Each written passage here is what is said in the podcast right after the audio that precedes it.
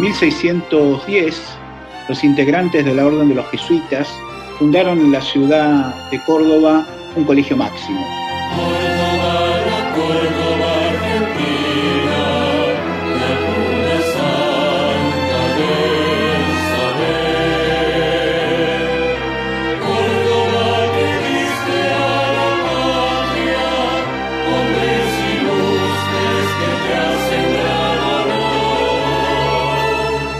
La idea era, a través de esa institución, contribuir a la formación de los futuros miembros o integrantes de la orden. En 1613, ese colegio máximo comenzó a dictar sus primeras materias y por eso se considera a ese año 1613 como el año de fundación de la Universidad de Córdoba. En junio de 1613, el obispo Fernando de Trejo y Sanabria se comprometió ante el padre provincial Diego de Torres a donar dinero y bienes para fundar una casa de estudios de latín, artes y teología. Al año siguiente, 50 alumnos ya cursaban allí sus estudios. Los padres jesuitas daban el primer gran paso en este lejano rincón del virreinato del Río de la Plata. Un sueño comenzaba a transformarse en realidad.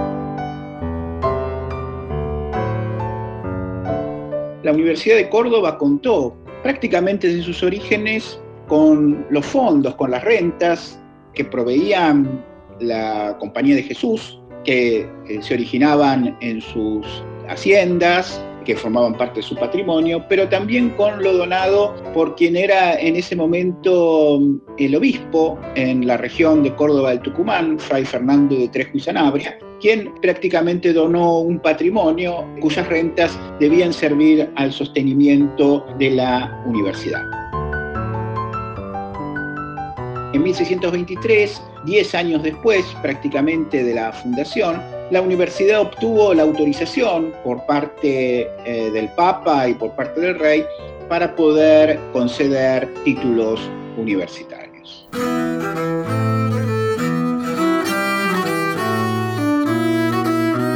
En sus orígenes, la función principal de la Universidad de Córdoba tenía que ver con la formación de los sacerdotes para toda esta región de Sudamérica. Ahí es importante tener presente que durante el periodo colonial la corona española autorizó la fundación de universidades justamente en sus territorios coloniales. En esto se diferenció sustantivamente de la mm, estrategia que llevó a cabo, por ejemplo, la corona portuguesa, que no autorizó en sus territorios coloniales la fundación de universidades y entonces todos aquellos que querían tener una formación superior debían acudir a Coimbra, donde estaba la institución universitaria eh, del imperio de la corona portuguesa. Las universidades que se fundaban en el territorio español tenían en líneas generales, eh, o eran en líneas generales de dos tipos distintos. Por un lado, estaban lo que se llamaban las universidades mayores, que tenían una dependencia directa de la corona española, tenían la estructura clásica de las universidades medievales, creadas, digamos, a partir de finales del siglo XII y principios del siglo XIII, a partir de las experiencias de París, de Bolonia, de Oxford, y que se trasladaron después a España a partir de la creación de la Universidad de Salamanca. Ese modelo salmantino fue trasladado a América y ahí se fundaron una serie de universidades en la ciudad de Lima, en la ciudad de México, en ciudades como Charcas, que tenían una dependencia directa de la corona. Pero al lado de estas universidades mayores se crearon lo que se llamaban universidades conventuales, como era la Universidad de Córdoba, que no tenían una dependencia directa de la corona, sino que dependían, como en este caso, de la orden de los jesuitas. Esas universidades no tenían la estructura clásica de las universidades mayores. En las universidades mayores había una facultad de artes y después era posible estudiar derecho en muchos casos, en algunos casos medicina y en otros casos se estudiaba también teología. La Universidad de Córdoba solamente tenía una facultad de artes o de filosofía, donde se eh, daba la primera etapa de la formación. Lo que, cometiendo cierto anacronismo, podríamos decir así, era la formación secundaria y luego se pasaba a la facultad de teología, es decir, estas eran las dos instancias que tenía la universidad. La universidad no otorgaba por ese entonces grados en derecho, los otorgó recién a finales del siglo XVIII y eso hizo que muchos de los que querían formarse en derecho y habitaban en la región del Río de la Plata tuvieran que dirigirse a Charcas o tuvieran que dirigirse a Salamanca como hizo Belgrano. En 1767 se produjo la primera intervención a la universidad. Carlos III decretaba la expulsión de los jesuitas y la orden de los franciscanos tomaba a cargo la universidad.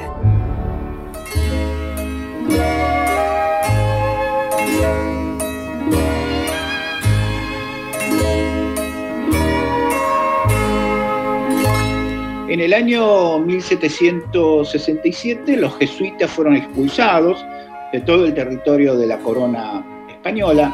Ahí se planteó cuál debía ser el destino de la universidad. Hubo una controversia, la corona española estableció que tenían que ser destinadas a eclesiásticos seculares, es decir, los eclesiásticos que dependían directamente de los obispados, digamos de diócesis de la región, y había una, una controversia porque la mayor parte de los miembros del clero secular habían sido formados en el ámbito de la orden jesuítica. Entonces, lo que se decidió finalmente es que la universidad pasara a manos de los franciscanos y ahí hubo una controversia durante mucho tiempo entre el clero secular y los miembros de la orden de los franciscanos por el control de la universidad.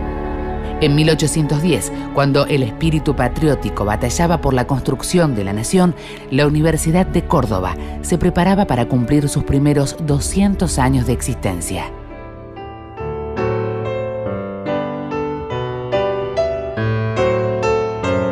Recién en el siglo XIX, la Universidad de Córdoba se convirtió en una universidad mayor. Ya a final del siglo XVIII había comenzado a otorgar grados en Derecho. Se convirtió en una universidad mayor como universidades del espacio iberoamericano. Eh, pero bueno, en esa época ya eh, la universidad experimentó el impacto de todas las transformaciones y de los cambios que surgieron con las guerras revolucionarias primero y después con las guerras civiles. En 1854, el presidente Justo José de Urquiza la nacionalizaba. Y ahí se inició un proceso de transformación muy significativo. Eh, más adelante se introdujo la práctica de las ciencias exactas y naturales y ahí, digamos, se dio una transformación sustantiva en la práctica y la organización de la Universidad de Córdoba y entre 1873 y 1877 se creaban las facultades de Ciencias Físico-Matemáticas y la Facultad de Ciencias Médicas. Con la creación del Observatorio y de la Academia Nacional de Ciencias nacían los primeros hitos de la actividad científica en la Argentina.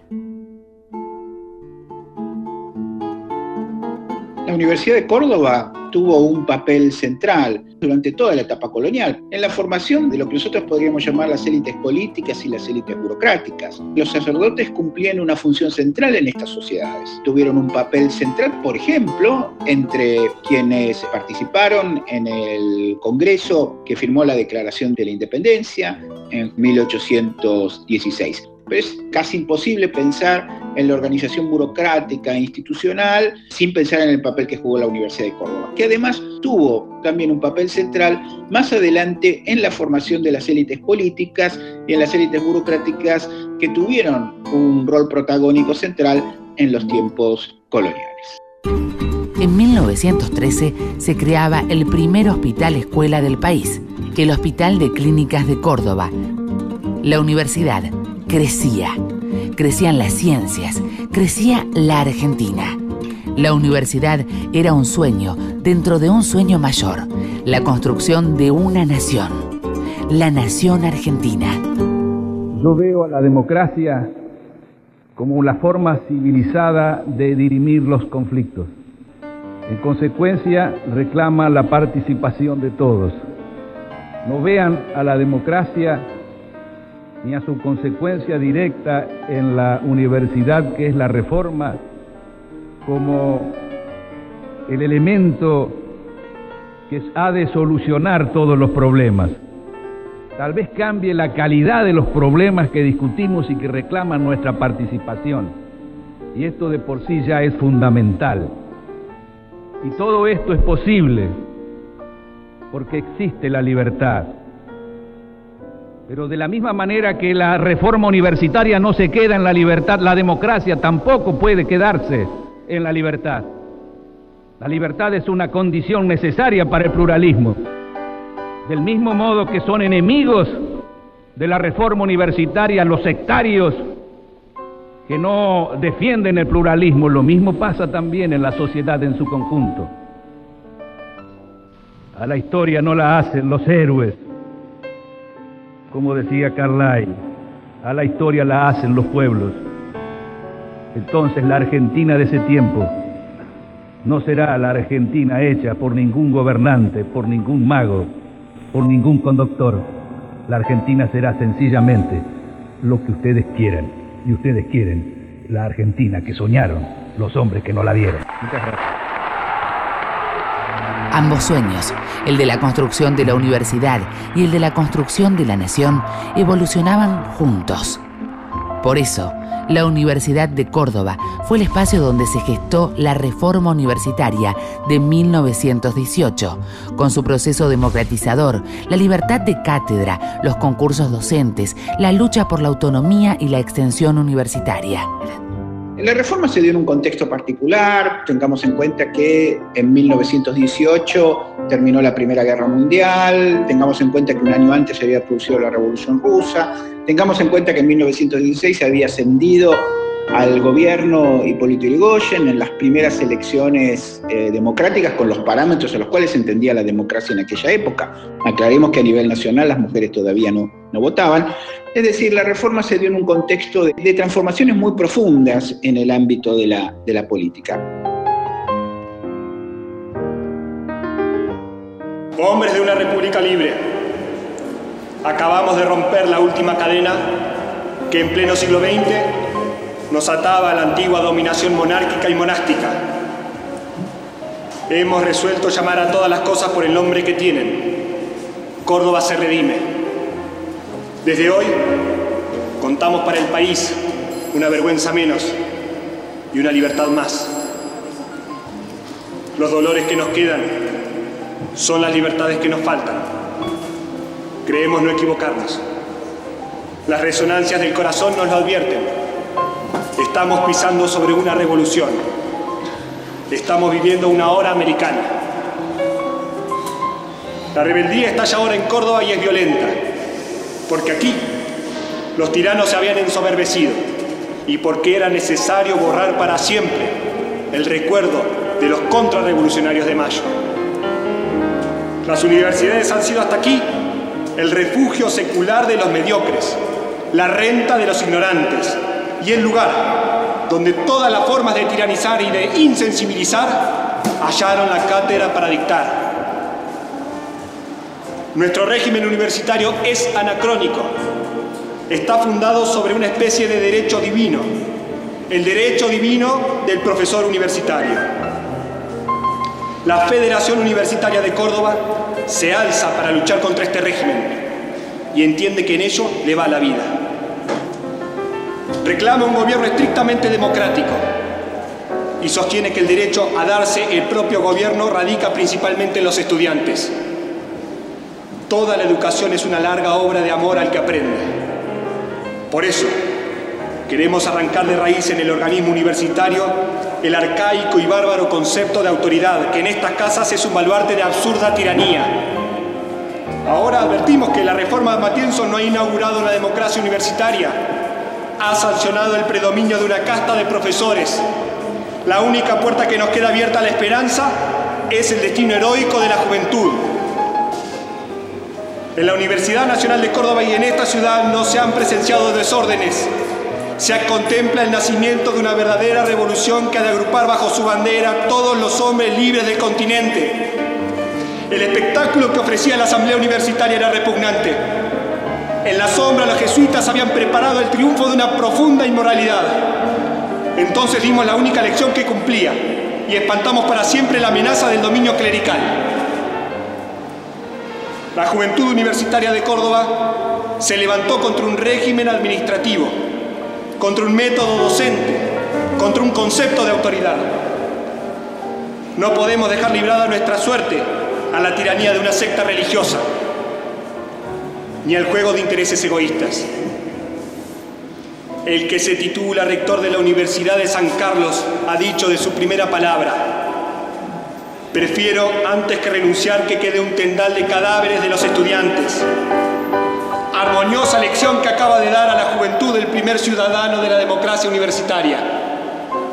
La juventud ya no pide, exige. Si ha sido capaz de realizar una revolución en las conciencias, no puede desconocérsele la capacidad de intervenir en el gobierno de su propia casa. La Juventud Universitaria de Córdoba, por intermedio de su federación, saluda a los compañeros de América Toda y les incita a colaborar en la obra de libertad que inicia. La Universidad de Córdoba fue también uno de los espacios donde grandes contingentes de jóvenes de clases populares accedieron a los estudios superiores, luego de que el presidente Juan Domingo Perón eliminara los aranceles a la educación universitaria cuando un 22 de noviembre de 1949 consagrara la gratuidad. Y los grandes partidos populares nacieron para eso. Nacieron para abrazar a los desamparados, para darle derechos a los desamparados. Y nosotros nunca debemos renunciar a eso. Porque si algo hizo distinta a la Argentina, es precisamente haber tenido generaciones que se ocupaban de dar derechos a los que no los tenían. Y ahora de repente nos dicen, no, no, no, para, tenemos que volver atrás con los derechos si es que queremos progresar. ¿Cómo uno puede progresar renunciando a dar derechos? Yo le preguntaba al rector, ¿dónde colgaron la bandera morada en el año 18 cuando se hizo la reforma? Acá arriba me dijo. A mí me impresionó. Porque esa reforma universitaria le dio vida a nuestras universidades. Allí se resolvió la libertad de cátedra, allí se resolvió el gobierno de las universidades, allí se generó el debate en las universidades. Y eso fue un aporte enorme en América Latina, único. Y un día vino Perón y dijo que todas las universidades sean gratuitas para que los hijos de los que trabajan puedan estudiar. Y eso permitió que los argentinos tuviéramos un signo diferencial en América Latina. Éramos la sociedad donde los hijos del obrero eran mi hijo el doctor, donde los trabajadores podían generar profesionales. Qué orgullo. Y tenemos que renunciar a eso. Porque parece ser que algunos piensan que algunos tienen la suerte de ir a la escuela privada y otros tienen la mala suerte de caer en la educación pública. Yo tuve la enorme suerte de caer en la educación pública como mi papá y todos mis hermanos. Hubo momentos en donde los sueños se dieron su lugar al espanto.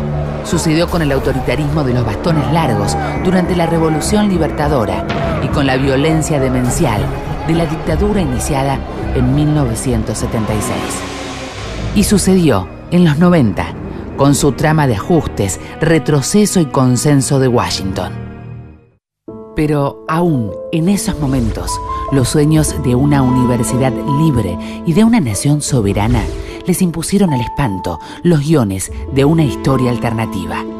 Entonces, la universidad luchó junto a los trabajadores en el Cordobazo, resistió la violación a la Constitución y los derechos humanos durante la noche oscura de la peor dictadura y fue el espacio de irrupción de miles de jóvenes que accedieron desde 1983 masivamente a las universidades.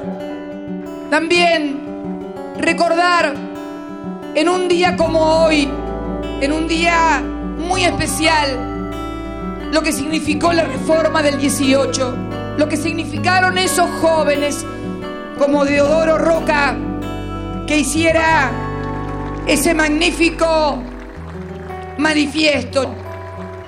Esto pasaba aquí, donde hoy estamos parados en 1918. La libertad de cátedra, la participación en el gobierno de la universidad. Por eso digo que aquellos que pretenden parar reformas, que aquellos que no quieren dejar votar al pueblo para que intervengan la soberanía popular, la voluntad popular, que es la causa fundamental, porque estos jóvenes que hicieron la reforma universitaria y que después también derribaron tiranos en el Cordobazo, cuando obreros y estudiantes juntos combatieron a los tiranos, son la fuerza de la historia y la historia es indetenible. Alma de come chingón, Ranquel y Virón, así como es natural América en libertad, desde Pekín a Chilín, el Taipichín a Lichín, ida y vuelta Yanillín, de Caguamata Cosquín, el paraíso está en las sierras, Córdoba magia, Córdoba el hogar, la luz del centro.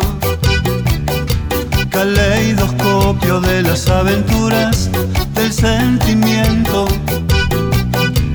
la alegría, del conocimiento, país de adentro, guitarra de al andaluz, con la gente del Suquía, entre la sangre y la cruz, se hizo la viola argentina, al cabo vence la danza y el amor. Madre del swing, swing, swing, del cordobés corazón. Americana, americana, cosmopolita, cosmopolita, y tan chuncana como universal, independiente, delirio criollo del cuartetear, rockeramente la villa, la universidad, abiertamente. Córdoba,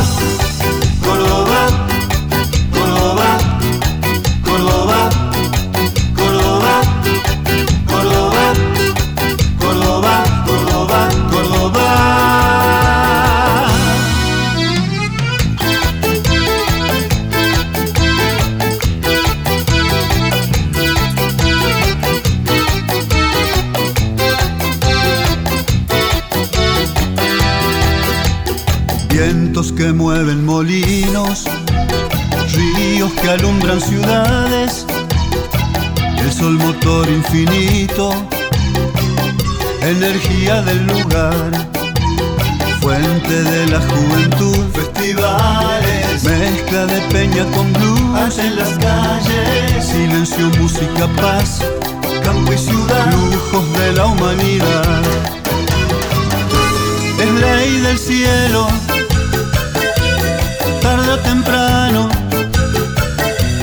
reconocemos que todos los seres somos hermanos. La tradición y la revolución se dan la mano, si se dan la mano. En la hinchada de Racing Juniors, Instituto, Talleres, Belgrano.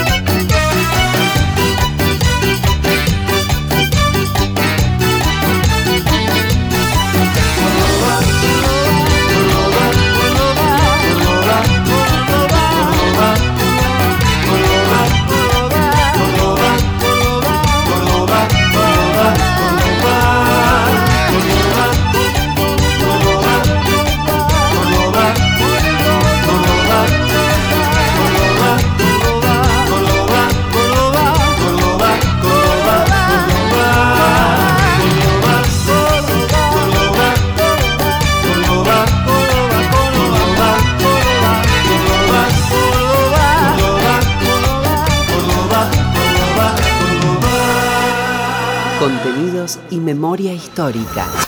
Radio Nacional.